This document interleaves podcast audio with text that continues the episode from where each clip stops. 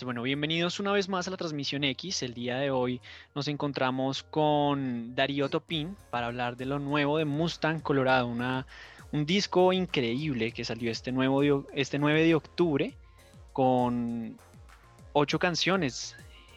¿Cómo te encuentras hoy, Darío? Hola, Nico, ¿qué más? ¿Todo bien? ¿Todo chévere? Eh, a la expectativa de, de nuevas cositas que puedan pasar eh, bueno, con todo este tema de la pandemia. Y nada, estrenando disco, estrenando disco, el primer disco del proyecto en realidad, después de tres años. Sí, eso veo. Mustang Colorado en este caso veo que ya lleva una gran trayectoria con los integrantes, sobre todo tú que tienes una experiencia de más de 10 años en la industria musical, ¿correcto? Sí, sí, pues eh, inició, digamos que Mustang inició siendo una, un trío, una banda con un formato, digamos, de rock en, cuanto a puesta en escena. Y luego eh, fuimos disminuyendo hasta quedar yo solo, en realidad. Entonces, eh, todo fue como eh, yéndose más para el tema electrónico, si así pudiera decirlo. Entonces, lo que hice fue como reemplazar por máquinas, máquinas, sintetizadores a la lata y se convirtió en un, en un proyecto de sintetizadores en realidad. Ok, sí, y además que le das ese sonido como, como diferenciador, ya que veo que usas bastantes eh, sintetizadores análogos en, en tu música. Mm, quisiera que nos explicaras un poco más de qué te inspiró o cuál fue la idea de formar esta banda, de formar Mustang Colorado cuando eran tres. Eh, bien, eh, bueno, a mí siempre me gustó eh, la fusión que había entre lo orgánico y lo, y lo análogo en, temas de sintetizadores. siempre tuve curiosidad, yo soy bajista y siempre tuve curiosidad musical con todo ese tema de las teclas. En realidad a mí siempre me llamó la atención en temas de sintetizadores. fui cogiendo como de a uno mientras el billete me daba, me daba la oportunidad de comprar compré sintetizadores muy viejos eh, en un principio que, marica, a veces estaban dañados incluso, a veces no servían algunas teclas, eh, los osciladores a veces no servían. Em, recuerdo eh, un amigo, Johan, me, me, dio un JP 8000, que es un sintetizador Roland muy viejo, ¿sabes? De esos los noventeros. Y me dijo, oye, marica, esa vaina está dañada de un lado. O sea, toda la, la oscilación izquierda está dañada, tú verás si lo coges. Entonces lo cogí, medio lo pude reparar con un señor para en Caracas y me boté con ese de primerazo. Y luego fui encontrando que todo el modo, eh, toda la atmósfera que da un, proyecto de sintetizadores eh, como estos es único, ¿sabes? Eh, toda la música que yo escuché creo que se iba por allá, In Excess, bueno, Depeche Mode, Radiohead, toda esta vaina noventera que a mí me gustaba tiraba más para lo para estos temas de sintetizadores que incluso para el rock. Sí. para la banda de guitarra, bajo y batería, ¿sí me a entender? Entonces, creo que ahí yo me descubrí y dije como, oiga, yo creo que por ahí es la cosa y por ahí empecé. ¿Y eso fue lo que te gustó? Empezar a, a fusionar como este tipo de música con, con el manejo que tenías de los sintetizadores. Claro, claro, claro, eso fue lo que me llamó mucho la atención y de hecho se convirtió en, una obsesión para mí porque eh, tú sabes que hoy en día, digamos que las máquinas que yo utilizo no dan una forma de canción. Las estructuras que, tiene Mustang son más loops electrónicos, con atmósferas, con cadencias, con, con formas, con un diálogo totalmente diferente y que incluso no es tan digerible para mucha gente. Pero eh, lo que traté de hacer es hacer un modo de estructura de canción dentro de lo que yo podía hacer con los sintetizadores, porque pues digamos que no hay humanidad, la humanidad la da uno más como con las atmósferas, como con, con las formas. Se podría decir que es un poco más de sensaciones que como tal de una estructura muy marcada en la canción, ¿sí? Seguramente, seguramente. De hecho, este último, este disco, pues, este último, el primero, eh, es un, eh, son paisajes, ¿sabes, Nico? Son paisajes que unen canción y canción y son como mantras bailables. Son, son oraciones, ni siquiera es una línea lírica, muy pocas tiene una lírica eh, con una estructura de canción, como con un mensaje estructurado eh, más bien son oraciones, como, como para compartir, de hecho. Sí, precisamente, y eso fue lo que en experiencia al haber escuchado el álbum sentí, digamos, con estos sintetizadores que tienen ciertos, por decirlo como arpegios, donde tienes este loop que te da cierta atmósfera.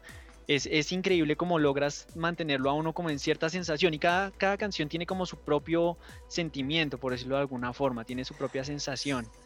Sí, sí, cada, cada, vez creo que voy encontrando, sabes que cada vez voy encontrando más. Esto es un mundo que no acaba. Yo siento que eso es un mundo que no acaba. Eso es como el mundo de la gente que le gusta la bicicleta. Va comprando una y después compra otra mejor y después compra otra más vieja porque le gustaba cómo rodaba. En fin.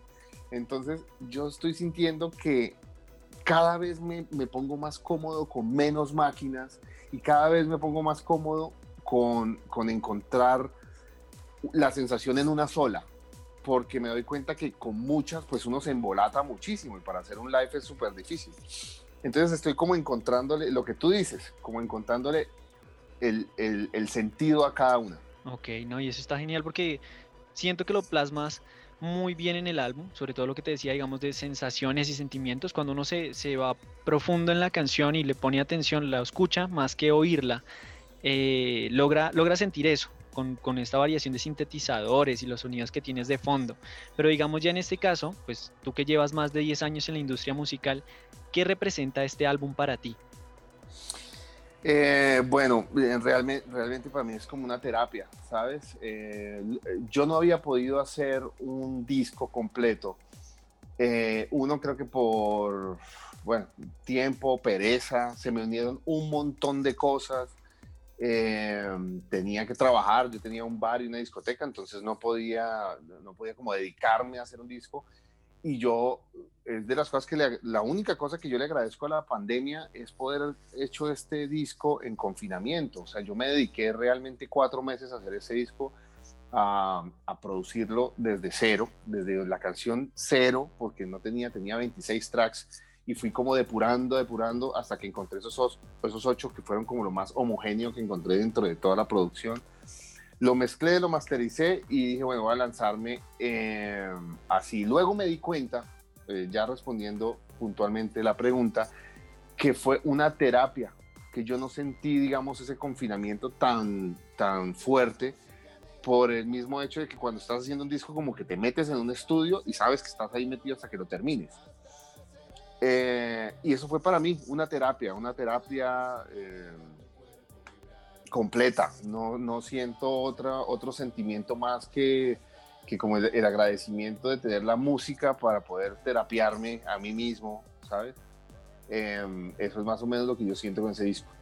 Y bueno, y tienes razón, digamos, en este caso he visto que muchos artistas, o bueno, como músicos, intentan plasmar su esencia allí y lo que están pasando, lo que están sintiendo y ayuda muchas veces a desahogarse, a expresar todo lo que están sintiendo y más en esta cuarentena que yo creo que ayudó bastante a ese proceso creativo. Pero ya me contabas un poco de, de cómo ibas depurando los, los tracks que tenías para esto.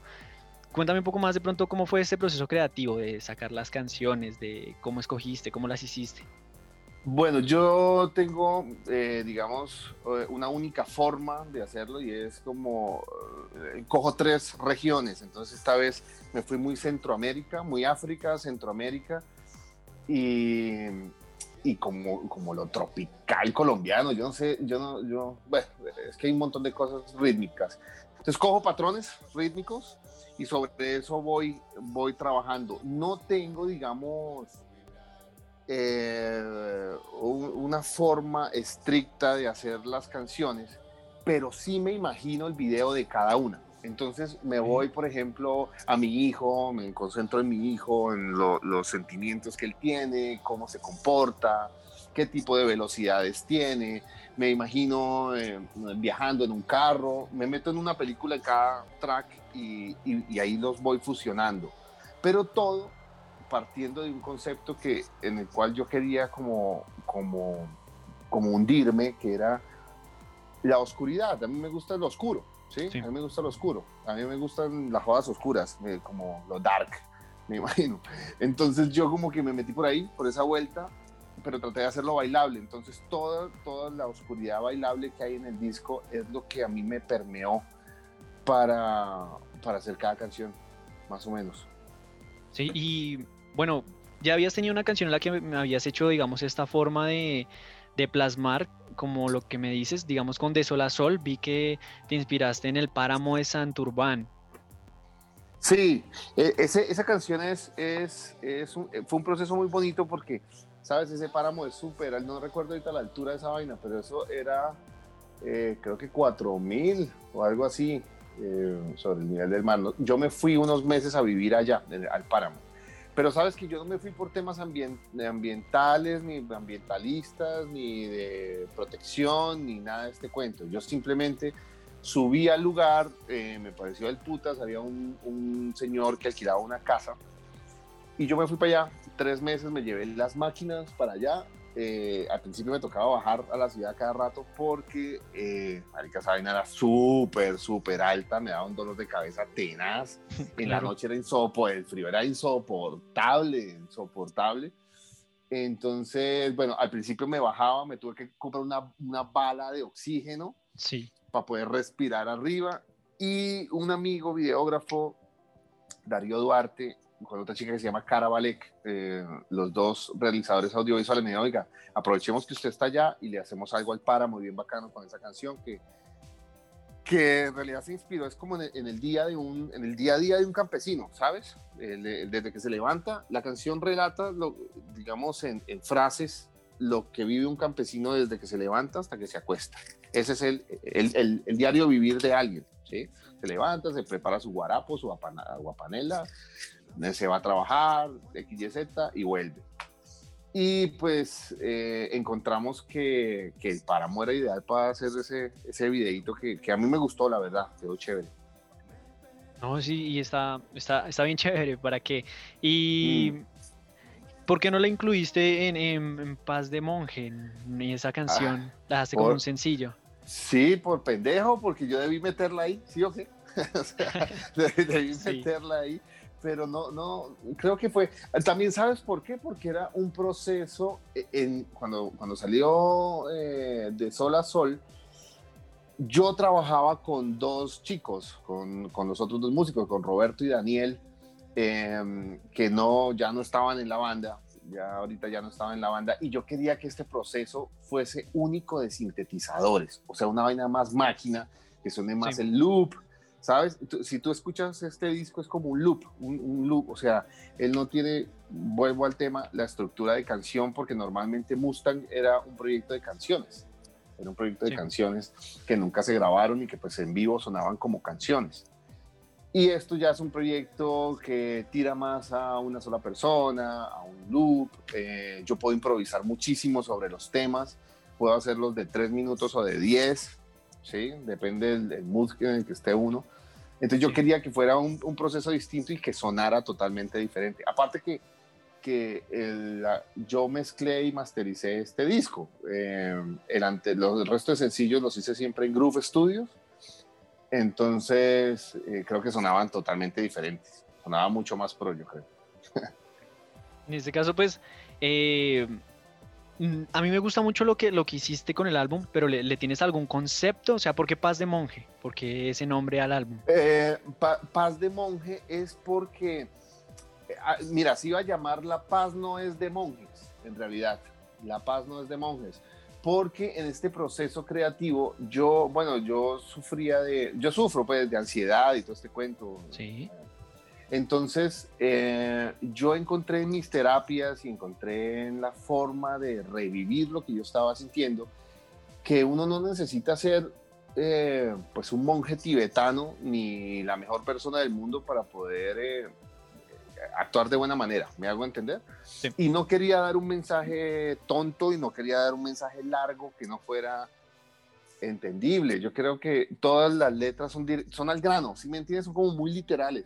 O sea, eh, hay una que se llama El Momento y dice, piensa en este momento, ya, eso es todo lo que dice la canción y lo repite 50 veces. Entonces yo quería que, que todo fuese un mantra, como lo hacen los monjes, y que fueran cosas muy sencillas de entender. Es, es creo que letra para niños, diría yo. Sí, como en Hasta el Cerebro, también tienes allí marcado Hasta en el, el coro. cerebro. Sí, Sí. sí, sí, tal cual. Todas son letras como muy al grano, muy, muy, como con cierto sazón popu- popular también. Como, mejor dicho, que, que- que un colombiano promedio o un latinoamericano promedio pudiera entenderlo. De hecho, también, eh, pues, ese álbum tiene como toques de, de electro, podría decirle yo un poco. eh, Sí, sí, con sonidos canción- como tropicales, eso, eso es lo que tiene como, como distinto. También hay partes donde le, le tienes como sonidos tropicales. Sí, sí, compré una máquina para samplear, ¿no? Entonces Sí. ahí tú puedes meter, pues tú sabes del tema, entonces hay que, uno puede grabar lo que sea, el sonido de un pájaro, de una cama, de uno, eh, eh, no sé, cualquier cosa. Entonces yo me provoqué eso, porque a mí siempre lo, digamos que lo tropical no ha sido lo mío, no, no ha sido como el más merenguero de la vida, pero a mí siempre me ha llamado la atención la fusión de, de eso. Y creo que cuando he estado en otros lugares escuchando música, lo que le gusta comercialmente a los demás es lo que no ha escuchado de los países. Entonces me refiero a que, a que la gente que ha triunfado afuera o que ha logrado hacer algo importante en la escena internacional es porque fusiona cosas de su país y hace cosas de su país. Entonces a mí me parece que, que es bien importante eh, como llamar un poco la atención con eso, sin que yo me vuelva un precursor de la música colombiana. ¿sí? Yo, yo creo que yo escucho música del mundo, yo no escucho solo música de Colombia. ¿Y cuál es tu canción favorita del álbum de, de Paz de Monje? ¿Cuál es la que más sientes que es Eh, tu preferida? Eh, uy, hay, hay, a mí me gusta. Hay una que, tiene una fecha, si, si te diste cuenta, por ahí tiene una fecha, Sí. eh, es la fecha de la muerte de Garzón. Entonces, yo siempre quise hacerle un homenaje a ese man, eh, no porque sea fan de él, sino por lo que representa, digamos. Entonces, eso iba a ser un sencillo que iba a lanzar para, el, para el- la fecha de, de- muerte del tipo. Eh, pero nunca lo pude sacar para esa fecha y por eso lo incluí en el, en el disco. Y, eh, y e iba a también a hacer un video de, de- de la vaina.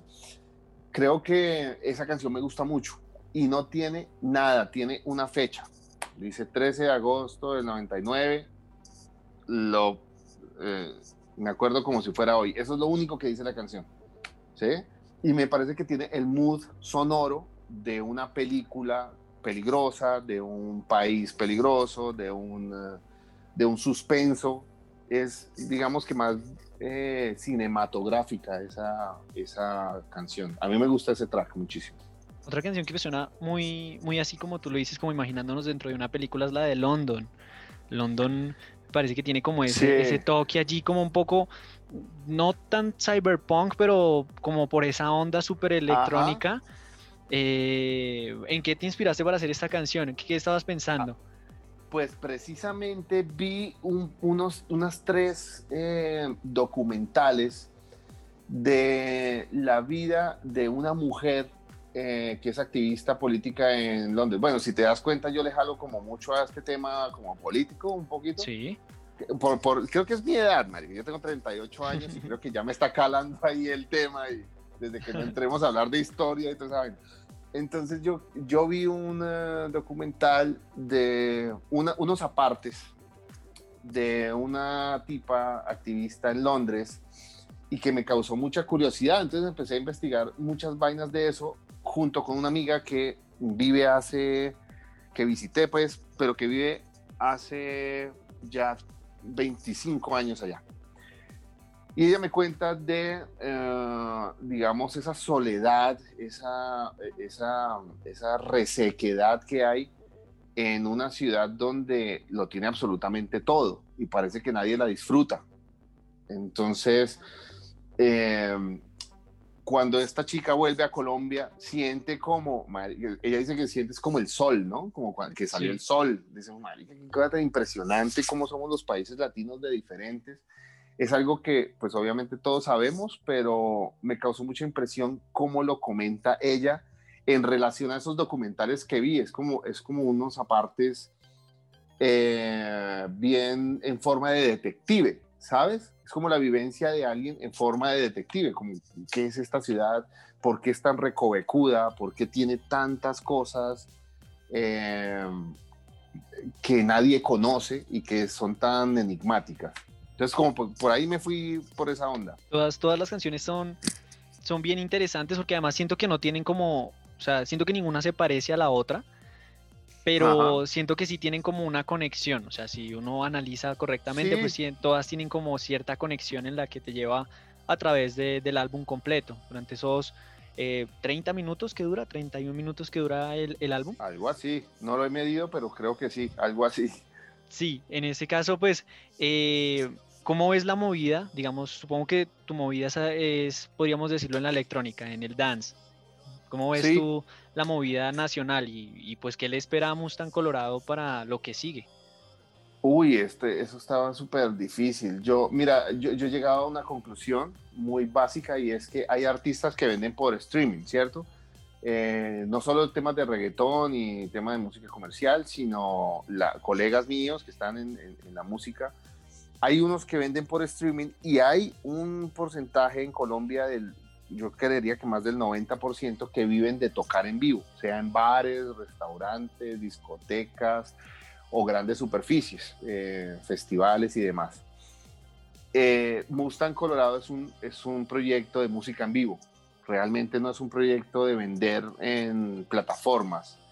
Eh, los listeners de Mustang son muy pocos, no llegan a los 100 mil en, en el mes, entonces no somos una banda no somos una banda de, consumo en streaming. Entonces, yo la veo peludísima, Nico, la veo re, jodida. Porque como que, como que esta vaina no va a acabar, eh, perdón, en temas de, en temas de pandemia, pues, como que está un poquito largo. Y, eh, y bueno, no sé, la verdad no tengo como un panorama muy claro. No creo que alguien tenga un panorama muy claro de la cosa lo que sí tengo es mucha esperanza, mucha esperanza de que esto acabe pronto, de que haya una vacuna para que todo se restablezca. Sí, esperemos, yo creo que todos esperamos eso, tanto para festivales, escenas musicales, eventos. Creo que ha afectado un poco todo. Esperemos que ya para el próximo año de pronto mejore un poco. Y, nada, este álbum es, es, fantástico, podría decirlo yo, es, es, es muy bueno. Eh, esperaré poder verte en vivo de pronto el otro año. Eh, cuando estés tocando, me imagino que estarás en esos toques de movida muy underground y del lugar donde te encuentres. Te encuentras aquí en Bogotá, ¿verdad? No, ahorita estoy en Cali. Ahorita estoy en Cali y voy para Bucaramanga, porque estoy radicado ahorita en Bucaramanga. Eh, pues sí, ojalá, hermano, ojalá eh, que el universo te escuche y que salgamos de esta. sí, en ese caso, pues ya para terminar la entrevista, primero que todo, pues muchas gracias por haber aceptado estar aquí. Eh, esperamos tenerte más y escuchar más de Mustang Colorado y pues que nos invites a escuchar tu, nuevo álbum. Chévere, bueno, invitadísimos todos eh, a este podcast. Eh, ojalá puedan escuchar al Mustang Colorado con el nuevo álbum que se llama Paz de Monje. Ocho tracks oscuros pero bailables. Vale, bueno, muchas gracias Darío. Espero tengas un buen día y a todos nuestros oyentes, gracias por haber escuchado la transmisión X. Nos vemos en la próxima. Hasta luego. Chévere. Chao.